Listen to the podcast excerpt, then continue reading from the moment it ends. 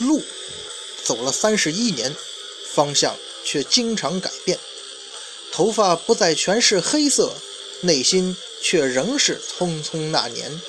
酒四十八度，但每句醉话都是肺腑之言。迷雾真真假假，全任凭后人笑谈。历史啊，上下千年，今日也只是明日的昨天。二零一六，生活呀，虽然依旧苟且，但是您别忘了，生命呢还有诗和远方。让咱们一起聊聊历史的迷雾吧。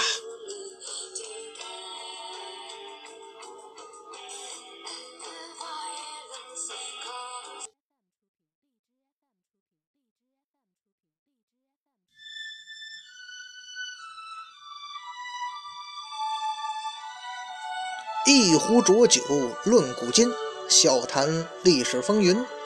各位好，欢迎收听文昌书馆为您出品的节目，我是主播君南，说水浒道好汉。今天咱们呢又要开书了。上一回啊，咱们聊了同威同猛那哥俩，这哥俩吧。在这《水浒传》当中啊，那是彻头彻尾的群众演员和路人角色，主要是站在混江龙李俊身后撑场子的。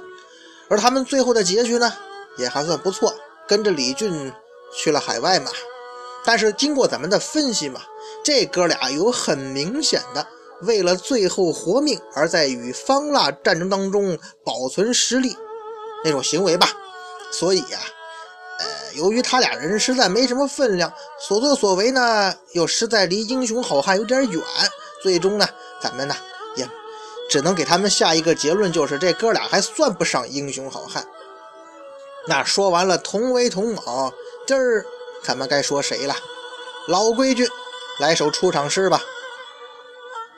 这个铁笛一声山石裂，铜刀两口鬼神惊。马林形貌真奇怪，人道神仙在降生。嘿，这是说的谁呀？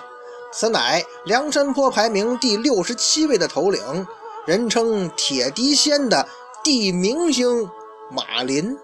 这马林呢，是马军小标将兼远探这个出哨头领那十六位其中之一呀。哎，地明星哈。这个星宿听上去不错哈，这意思是说这马林他是眼明手快，还是说他明辨是非呢？由于啊，这位马林呐有一个相当唬人的绰号啊，铁笛仙。哎呦喂，这就是说明什么呢？这马林吧，他跟这普通凡人还真是不太一样啊。起码吧，你神仙嘛，就有着异于凡人的眼光和境界。应该说呀，他善于明辨是非。哼，那位说了，那这马林到底真有这样的本事啊？或者说他能明白那个什么样的是非呢？哼，其实啊，咱们要是从书中看来啊，这位铁笛仙呐，地明星啊，这个 也没有多么高超的所谓明辨是非的本领和眼光。如果说他有明辨是非的话，他这种明辨是非只不过体现在无条件、坚定的服从那位宋江大哥的支配罢了啊。有人说了，马林的绰号叫做铁笛仙，这什么意思呀？哼，由于啊，书中写这马林的相貌很奇特，人们觉得嘛，他好像是仙界的神仙降临嘛，所以称他为铁笛仙。又有人问了，那这马林长得到底多么奇怪呀？跟那 E.T. 似的。反正人家叫铁笛仙嘛，那是长得仙风道骨啊，鹤发童颜呢，还是长耳垂肩呢？关键是这仙界的神仙们到底长什么样子呀？可能啊，比较让大家伙失望的一点什么呢？《水浒》原文呢？对这马林的相貌吧，他没怎么描述。嘿，哎，原因嘛很简单，毕竟是个小角色。这作者他是不愿意浪费精力去描述他的。尽管说书中啊对马林的描述只有寥寥数语，但是呢，能在江湖上闯下这么个绰号，那起码不是空穴来风吧？到底马林是因为什么特别之处得到这么个铁笛仙的绰号呢？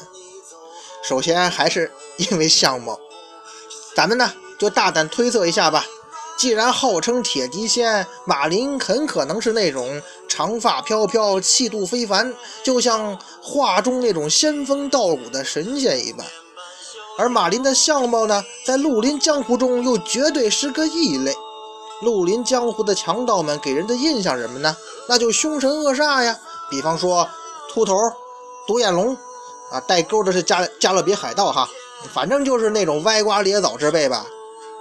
像马林这种有点仙风道骨的形象，他的出现可以说大大改变了绿林江湖这个人呐在世人面前的形象，这是其中一个原因哈。那仅仅因为长得好看就成神仙了？不一定吧。其次啊，马林应该啊不但长得像神仙，你得精通音律吧，就跟月河那样的是吧？你得吹的那首好铁笛呀，这样结合起来才称得上铁笛仙，不是？哎，那那个大家伙注意哈，铁笛仙，铁笛仙，这可是铁笛呀，不是竹笛子啊。这一曲吹出来，可是有着开山裂石之势的呀。不知道这马林吹的是不是那《碧海潮生曲》呢？按时间上算，黄药师比他还晚些日子呢，对不对？或者说呀，他吹的是另一首有着奇异功力的曲子，谁知道呢？反正是咱瞎编的。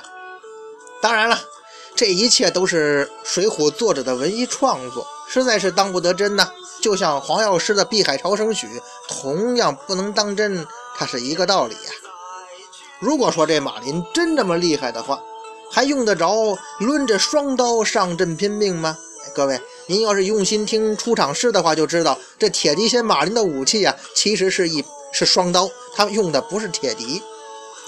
那你要是铁笛真那么厉害，你别用双刀啊，你站到战场外面，你吹上一曲，甭管吹的什么吧，是不是？你吹两只老虎都成，那就可以取对手性命于无形啊。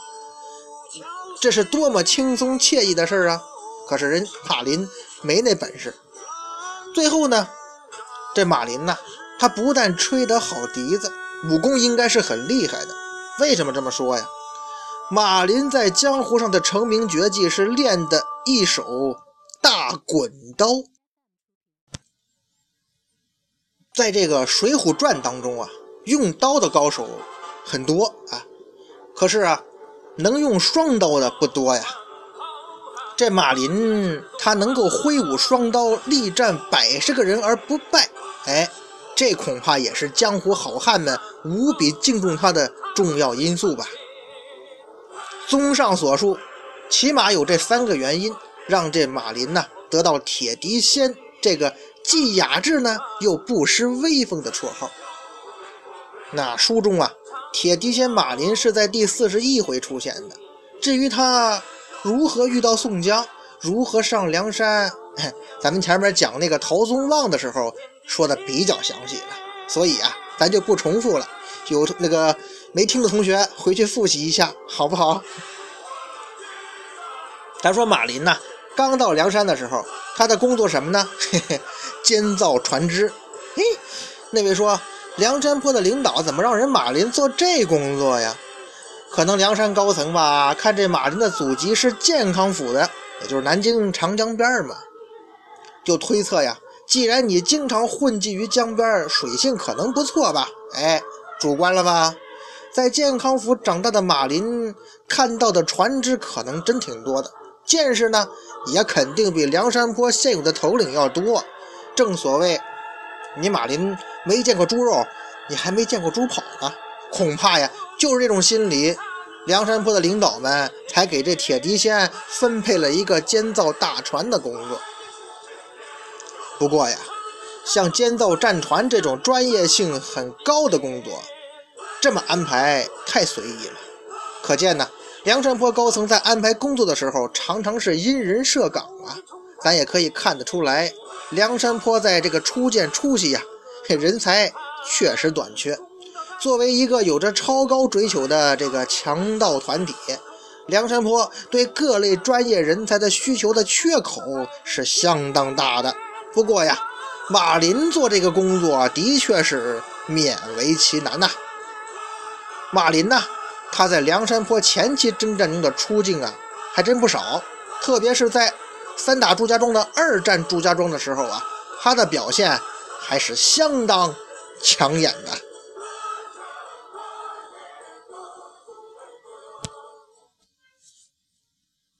在梁山攻打祝家庄的军事行动当中啊，这位铁笛仙马林那是作为先锋跟随在宋江大哥左右的。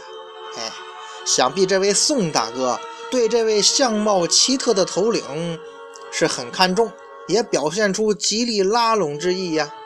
而在宋大哥身边工作的马林呢，也十分卖力。在二打祝家庄的时候啊，马林先是这个死战祝龙，然后又力战这个一丈青扈三娘。各位，咱们说在《水浒传》当中用双刀的人不多，对吧？可这马林遇到扈三娘这两个使双刀的高手，倒是给咱们奉献了一场视觉盛宴呐。也奉献了一场经典的双刀对双刀。在这个武林当中啊，有一句话叫做“年刀月棍一辈子枪”，哎，这么个说法。既然说这单刀叫年刀嘛，也得经年累月才能练成，那双刀可就更难练了。马林和扈三娘这两个使双刀的高手，他碰到一块儿了。注定那就是一场火星撞地球的激烈之战呢。而这样精彩激烈的对战，让宋大哥都看花眼了。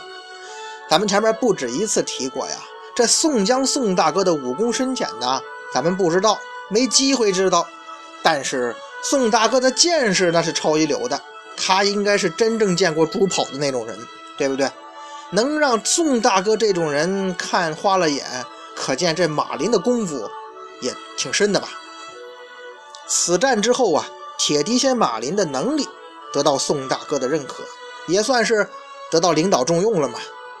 只是啊，由于随后这梁山泊网罗的高手那太多了，很多人都比他马林厉害多了，是不是？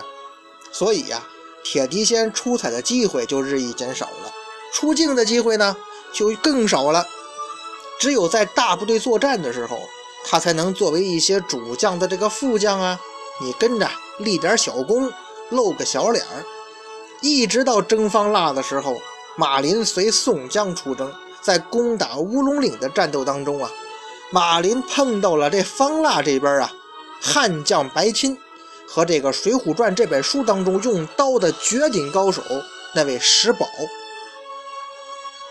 铁笛仙马林没有机会能够和传说中的超一流高手石宝面对面的较量，他也没有机会去衡量一下自己这双刀刀法和那石宝所谓的披风刀法有没有多大差距，是吧？